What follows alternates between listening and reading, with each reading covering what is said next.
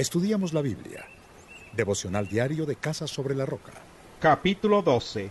Estos son los sacerdotes y los levitas que regresaron con Zorobabel, hijo de Salatiel, y con Jesúa, Seraías, Jeremías, Estras, Amarías, Maluc, Hatús, Secanías, Rehum, Meremot, Ido, Ginetón, Abías, Mijamín, Madías, Bilgá, Semaías, Joyarib, Jedaías, Salú, Amoc, Gilquías y Jedaías.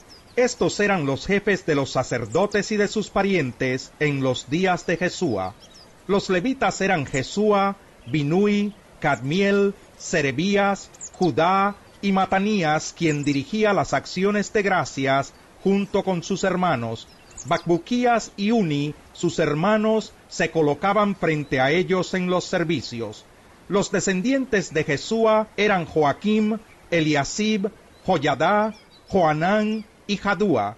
Los jefes de las familias sacerdotales en la época de Joaquim eran de Seraías, Meraías, de Jeremías, Hananías, de Estras, Mesulán, de Amarías, Joanán, de Melicú, Jonatán, de Sebanías, José, de Jarín, Atná, de Merayot, Helcai, de Idó, Zacarías, de Guinetón, Mesulán, de Abdías, Sicrí, de Minjamín de Moadías, Piltai, de Bilgá, Samúa, de Semaías, Jonatán, de Joyarib, Matenai, de Jedaías, Uzi, de Salai, Calai, de Amoc, Eber, de Gilquías, Hasabías, de Jedaías, Natanael.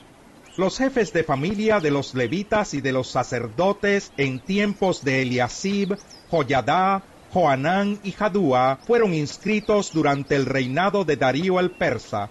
Los jefes de familia de los levitas hasta los días de Joanán, hijo de Eliasib, fueron inscritos en el libro de las crónicas.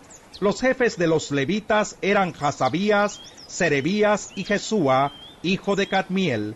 Cuando les llegaba el turno de servicio, sus parientes se colocaban frente a ellos para la alabanza y la acción de gracias, según lo establecido por David, hombre de Dios. Matanías, Bacbuquías, Abdías, Mesulán, Talmón y Acub eran los porteros que montaban la guardia en los almacenes cercanos a las puertas.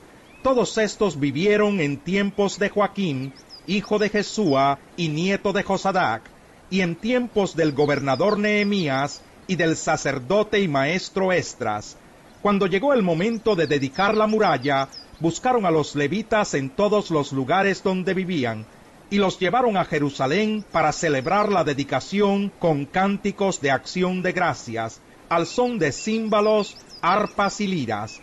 Entonces se reunieron los cantores de los alrededores de Jerusalén y de las aldeas de Netofa y Bet Gilgal, así como de los campos de Geba y de Asmavet, ya que los cantores se habían construido aldeas alrededor de Jerusalén. Después de purificarse a sí mismos, los sacerdotes y los levitas purificaron también a la gente, las puertas y la muralla. Luego hice que los jefes de Judá subieran a la muralla, y organicé dos grandes coros. Uno de ellos marchaba sobre la muralla hacia la derecha, rumbo a la puerta del basurero, seguido de Osaías, la mitad de los jefes de Judá, Azarías, Estras, Mesulán, Judá, Benjamín, Semaías y Jeremías. A estos los acompañaban los siguientes sacerdotes que llevaban trompetas. Zacarías, hijo de Jonatán, hijo de Semaías, hijo de Matanías, hijo de Micaías, hijo de Sacur, hijo de Asaf, y sus parientes Semaías, Azarel, Milalai, Gilalai, Mai, Natanael, Judá y Hananí, que llevaban los instrumentos musicales de David, hombre de Dios. Al frente de ellos iba Esdras. Al llegar a la puerta de la fuente, subieron derecho por las gradas de la ciudad de David, por la cuesta de la muralla, pasando junto al palacio de David, hasta la puerta del agua, al este de la ciudad.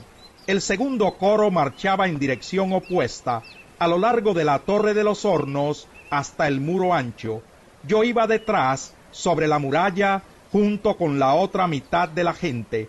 Pasamos por encima de la puerta de Efraín, la de Gesaná y la de los pescados, por la torre de Hananel y la de los cien, y por la puerta de las ovejas, hasta llegar a la puerta de la guardia.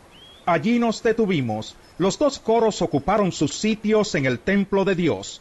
Lo mismo hicimos yo, la mitad de los oficiales del pueblo y los sacerdotes Eliaquín, Maseías, Minjamín, Micaías, Elioenai, Zacarías, Hananías, Maseías, Semaías, Eleazar, Uzi, Joanán, Malquías, Elam y Eser. Enseguida los cantores empezaron a cantar a toda voz, dirigidos por Israías. Ese día se ofrecieron muchos sacrificios y hubo fiesta, porque Dios los llenó de alegría. Hasta las mujeres y los niños participaron. Era tal el regocijo de Jerusalén que se oía desde lejos. Aquel día se nombró a los encargados de los depósitos donde se almacenaban los tesoros, las ofrendas, las primicias y los diezmos, para que depositaran en ellos las contribuciones que provenían de los campos de cada población y que según la ley les correspondían a los sacerdotes y a los levitas. La gente de Judá estaba contenta con el servicio que prestaban los sacerdotes y levitas, quienes según lo establecido por David y su hijo Salomón, se ocupaban del servicio de su Dios y del servicio de purificación, junto con los cantores y los porteros. Por mucho tiempo, desde los días de David y de Asaf, había directores de coro y cánticos de alabanza y de acción de gracias a Dios. En la época de Zorobabel y de Nehemías, todos los días los israelitas entregaban las porciones correspondientes a los cantores y a los porteros. Asimismo daban las ofrendas sagradas para los demás levitas, y los levitas a su vez les entregaban a los hijos de Aarón lo que a estos les correspondía. Capítulo 13 Aquel día se leyó ante el pueblo el libro de Moisés, y allí se encontró escrito que los amonitas y moabitas no debían jamás formar parte del pueblo de Dios, porque no solo no les habían dado de comer ni de beber a los israelitas, sino que habían contratado a Balán para que los maldijera, aunque en realidad nuestro Dios cambió la maldición por bendición. Al escuchar lo que la ley decía, apartaron de Israel a todos los que se habían mezclado con extranjeros. Antes de esto el sacerdote Eliasib encargado de los almacenes del templo de nuestro Dios, había emparentado con Tobías y le había acondicionado una habitación grande. Allí se almacenaban las ofrendas, el incienso, los utensilios, los diezmos del trigo, vino y aceite correspondientes a los levitas, cantores y porteros, y las contribuciones para los sacerdotes. Para ese entonces yo no estaba en Jerusalén, porque en el año 32 de Artajerjes, rey de Babilonia, había ido a ver al rey. Después de algún tiempo, con permiso del rey, regresé a Jerusalén y me enteré de la infracción cometida por Eliasib al proporcionarle a Tobías una habitación en los atrios del templo de Dios. Esto me disgustó tanto que hice sacar de la habitación todos los cachivaches de Tobías Luego ordené que purificaran las habitaciones y volvieran a colocar allí los utensilios sagrados del templo de Dios, las ofrendas y el incienso. También me enteré de que a los levitas no les habían entregado sus porciones, y de que los levitas y cantores encargados del servicio habían regresado a sus campos. Así que reprendí a los jefes y les dije, ¿por qué está tan descuidado el templo de Dios? Luego los reuní y los restablecí en sus puestos. Todo Judá trajo a los almacenes la décima parte del trigo, del vino y del aceite.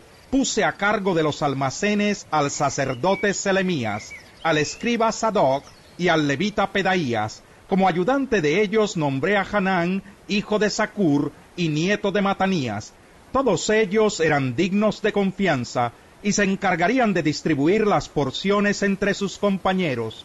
Recuerda esto, Dios mío, y favoréceme. No olvides todo el bien que hice por el templo de mi Dios y de su culto. Durante aquellos días vi en Judá que en sábado algunos exprimían uvas y otros acarreaban a lomo de mula manojos de trigo, vino, uvas, higos y toda clase de cargas que llevaban a Jerusalén Los reprendí entonces por vender sus víveres en ese día.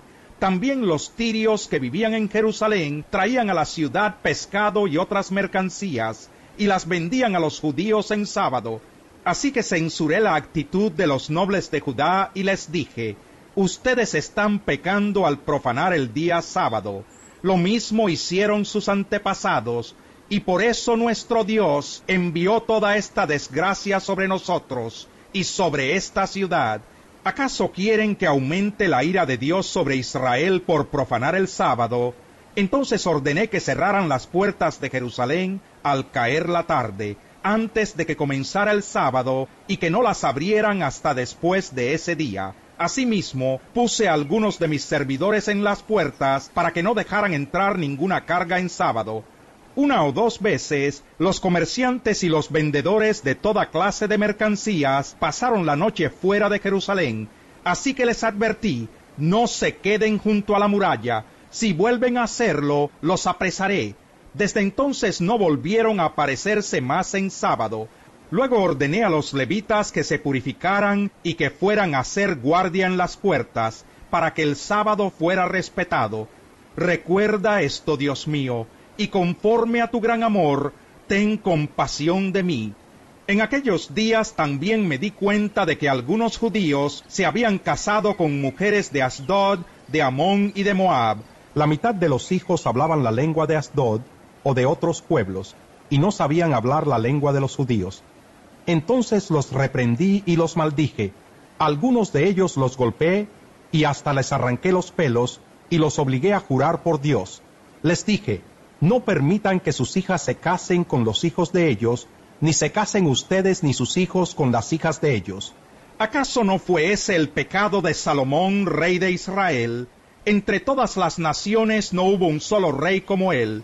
Dios lo amó y lo hizo rey sobre todo Israel pero aún a él lo hicieron pecar las mujeres extranjeras. ¿Será que también de ustedes se dirá que cometieron el gran pecado de ofender a nuestro Dios casándose con mujeres extranjeras? A uno de los hijos de Joyadá, hijo del sumo sacerdote Eliasib, lo eché de mi lado porque era yerno de Zambalat el Oronita. Recuerda esto, Dios mío, en perjuicio de los que profanaron el sacerdocio y el pacto de los sacerdotes y de los levitas. Yo los purifiqué de todo lo extranjero y asigné a los sacerdotes y levitas sus respectivas tareas. También organicé la ofrenda de la leña en las fechas establecidas y la entrega de las primicias. Acuérdate de mí, Dios mío, y favoréceme